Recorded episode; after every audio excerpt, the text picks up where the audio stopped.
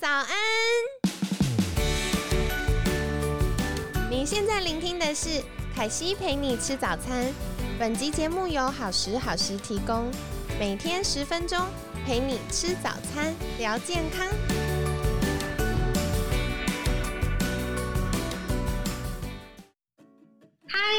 来到凯西陪你吃早餐，我是你的健康管理师凯西。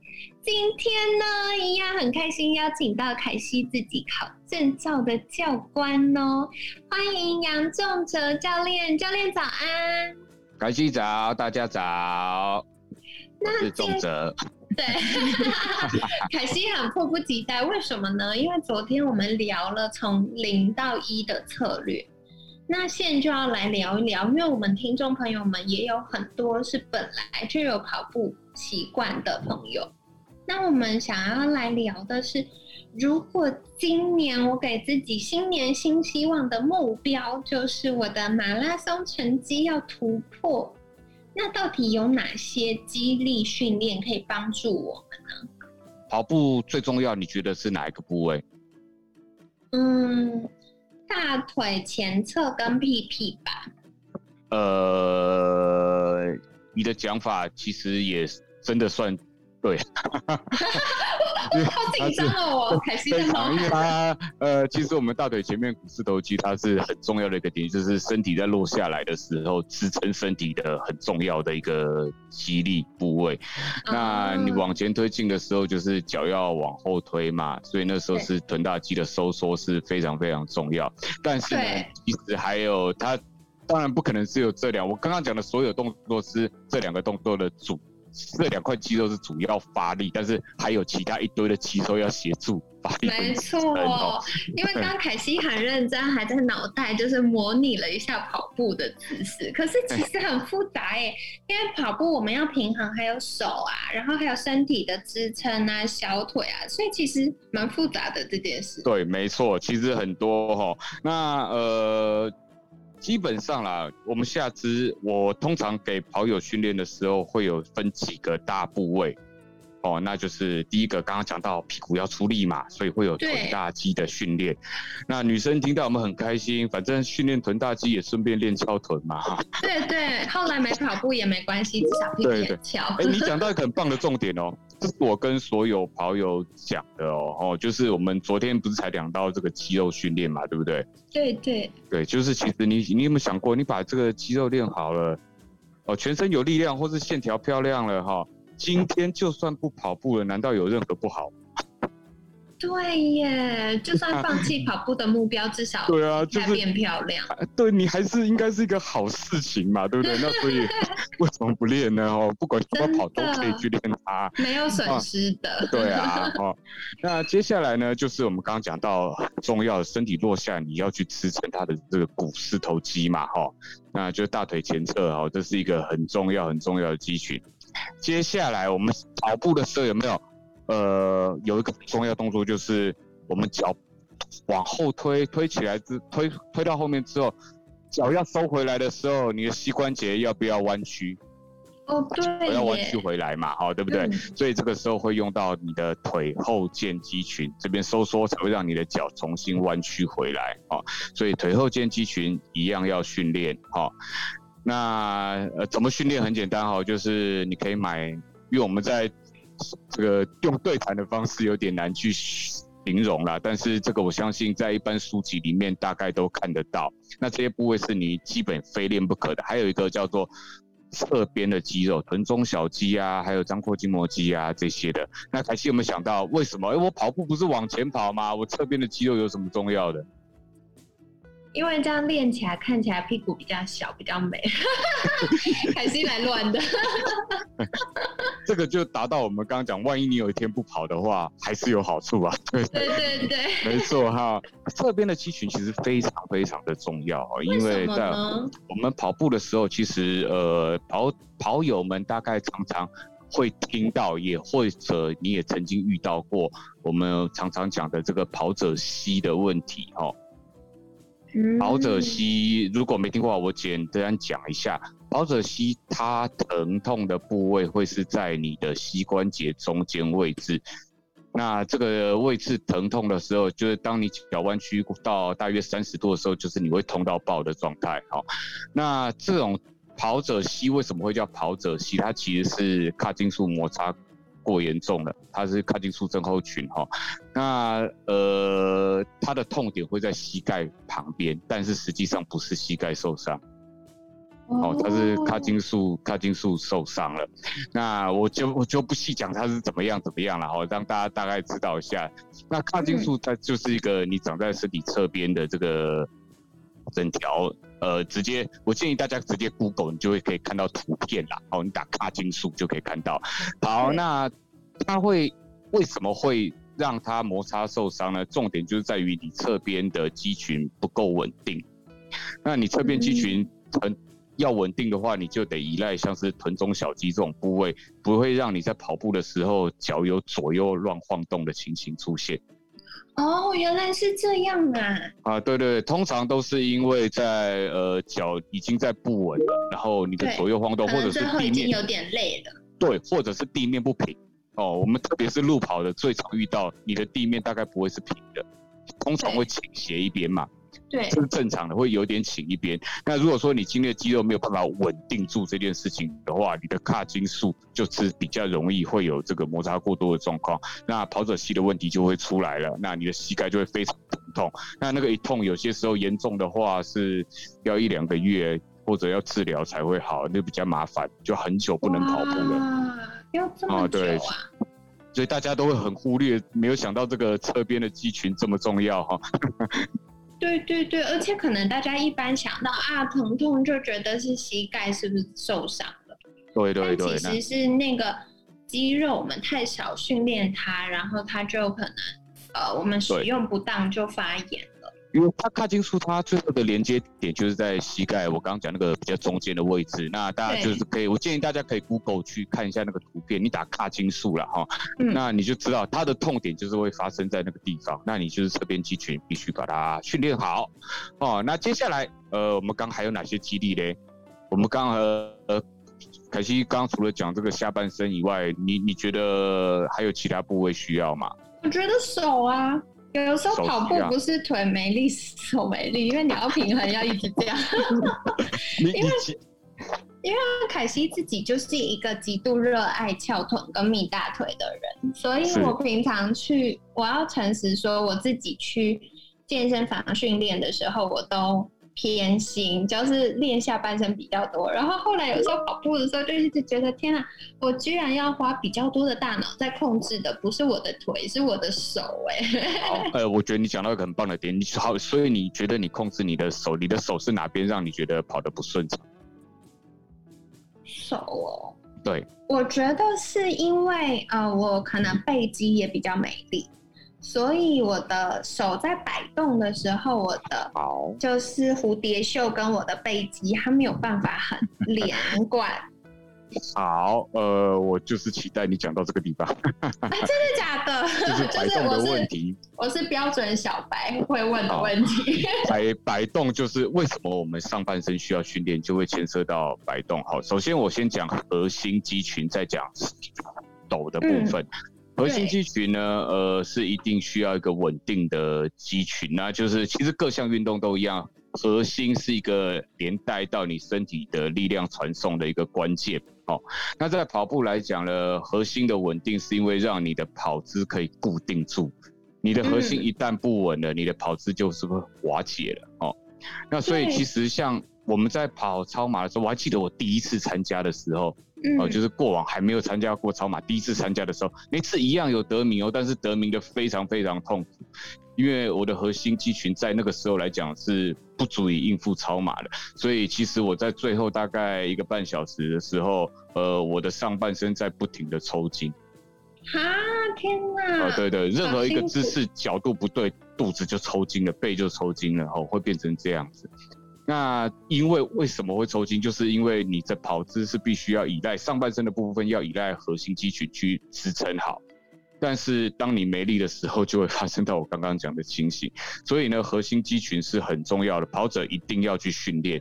那多数有经验的跑者其实都会练核心啊，因为大家都知道，呃，我们当核心稳定的时候，我们在跑步往前推进的时候，可以依赖上半身这个重心倾倒的这个力量，把我们的身体送出去。那它是一个比较省力的跑法。那前提就是核心要有力。那再来一点呢，就是你的刚刚讲到手，对不对？对。手为什么要有气力？哈，好，呃，实际上不是手，而是摆动的问题。那摆动的问题就会牵扯到呃。肩膀啊、胸跟背啊都会有。对对对。哦，当你的背肌已经无力的时候，你的背部是放松，这时候你的手晃动，你就会发现，你这个小拳头嘞，它每次晃，你的背是完全没有力的乱晃的话嘞，你的小拳头一定会晃过你的身体中线。哦。如果把你的身体画一条中线的话，你的拳头一定会晃过你身体中线。当你拳头划过身体中线的时候，就会把你身体。带向左右晃动的情形了，真的耶！因为凯西一边在听教官讲解，我就一边自己在试试看。对，我就发现真的，因为如果没有我有看，就是一些国外像什么特勤局，他们的训练就是手会在身体两侧跑步，因为这样子跑就是比较稳定，而且比较快。然后像我们一般人在跑步的时候，身体中线呢，就是从头顶。然后通过鼻子，然后把身体切一半左右，这样子切一半。所以如果我们跑步的时候手会超过中线，就代表它每次在摆动的时候会让我们一直左右晃动。对，所以反而会更容易造成就是肌肉的疲劳甚至受伤。没错，没错，因为你的核心变成要多一个力道去抵抗你身体在旋转的这个东西了。嗯嗯，要去抵抗，那你的核心就会提早更更提早没力了。哦，有道理。那再来还有你的手臂重不重要？这个我一步一步讲，就会发现原来这些东西合起来都会影响你跑步。呃，我们手肘肘关节屈曲啊，就是弯曲这件事情哈，要依赖手臂肱二头肌的力量嘛，对不对？对。我应该没讲错吧？哈，你你回去一下 C 级证照哈。我现在自己在练习看。对对对，手肘这个弯曲是要依赖肱二头肌。当你的肱二头肌是没有力的时候，你的手肘弯曲角度会变大，就是越来越变成伸直的方向，对不对？嗯嗯嗯，对。当它没力了嘛，你就没有办法弯曲九十度了嘛，你会越来越伸直。好，呃，当我们手伸直的时候，再像跑步这个动作晃的时候，你就会开始有点像七爷八爷。啊，对不对？当你手越伸直，越要做这个前后摆动的时候，它一样会有这个我刚刚讲的问题，就是它会带动到你身体左右晃。那你的核心等于你的手的力量不足，会牵涉到核心提早疲劳。嗯，哦，所以全部都是环环相扣的。对耶，而且偏偏就是手力量不足的人，大概他的核心。也不会太强，不见得啦，不见得。有些人这个手脚很愿意练习啊，只是核心不见得去锻炼啊。有些人是这样，嗯，哎，可是所以我们其实其实你从一个这个跑者训练的观点，你就会发现，我刚刚讲的是全身都要练的意思。对耶，好有道理，难怪那些国外就是或者是台湾有一些专业马拉松选手，他们就是真的很精瘦。可是你你就会看他全身上下那个肌肉是很明显，线条是很明显。没有错，一方面是他没有脂肪啦，但他们的力量其实是很强大的哦。这他们只是肌肉不大，看起来不大，因为他不会去特别针对肌肥大训练，但是他们的肌肉是很有力量的。哦哇，好有趣哦！天哪，今天凯西又学到好多东西哦。那呃，其实凯西帮大家小整理一下，我觉得有几个重点，就是跑步最直接相关的，当然还是跟我们把脚抬起来，还有放下跟往前进相关的肌肉。所以一般我们想到都比较是腿部的前侧、后侧或者是臀大肌等等，但其实要帮助我们整个关节的稳定度啊，它前后左右都非常重要。那特别是我们一般常常在走路都是前后向，特别是往前走嘛，所以其实我们后侧可能就比较弱一点。然后更弱的就是我们很少左右开合的动作，所以左右的肌肉又更弱。然后再来是可能我们也很少做旋转的这个姿势，所以我们屁屁里面的臀中小肌呢，还有我们的一些其他相关的肌肉呢，训练的又更少。但我们简单想，越强壮、越多训练的肌肉就。越容易失力，越不容易受伤。可是我们越少去使用它的肌肉，可能我们大脑根本就忘记还有这个肌肉存在，所以就会在我们不正确施力或不正确姿势的时候呢，就容易造成呃发炎甚至疼痛的状况。所以如果大家有在练习跑步啊，记得只要觉得哎开始有点卡卡不对劲，就要先休息哟，因为如果嗯，我们硬练的话，很有可能它就开始发炎，就要一休息休息一到三个月，反而得不偿失了。那再来，刚刚教练也提到很重要的部分啊，我们不止跑步要留意下半身，其实跑步它是一个全身性平衡协调的动作，所以我们的核心肌群包含我们的胸背部，然后再来我们手也要帮忙摆动平衡，对不对？所以手部的肌肉练习也是非常重要的，这就是为什么我们一般会觉得，哎，跑步的人都瘦瘦的，因为跑步它是一个长时间有氧运动，所以它要消耗比较多的脂肪，同时为了获得比较好的运动表现跟比较省力的运动姿势呢，它就需要有比较多呃经过训练的肌肉，所以。相较之下，如果正确用正确的姿势跟训练的方式跑步，的确也有可能会让我们的体态维持的越来越好哦。那今天就跟大家分享啦。那在节目的最后，一样要邀请仲哲教练来跟我们分享关于这些讲座和呃证照班的资讯，好吗？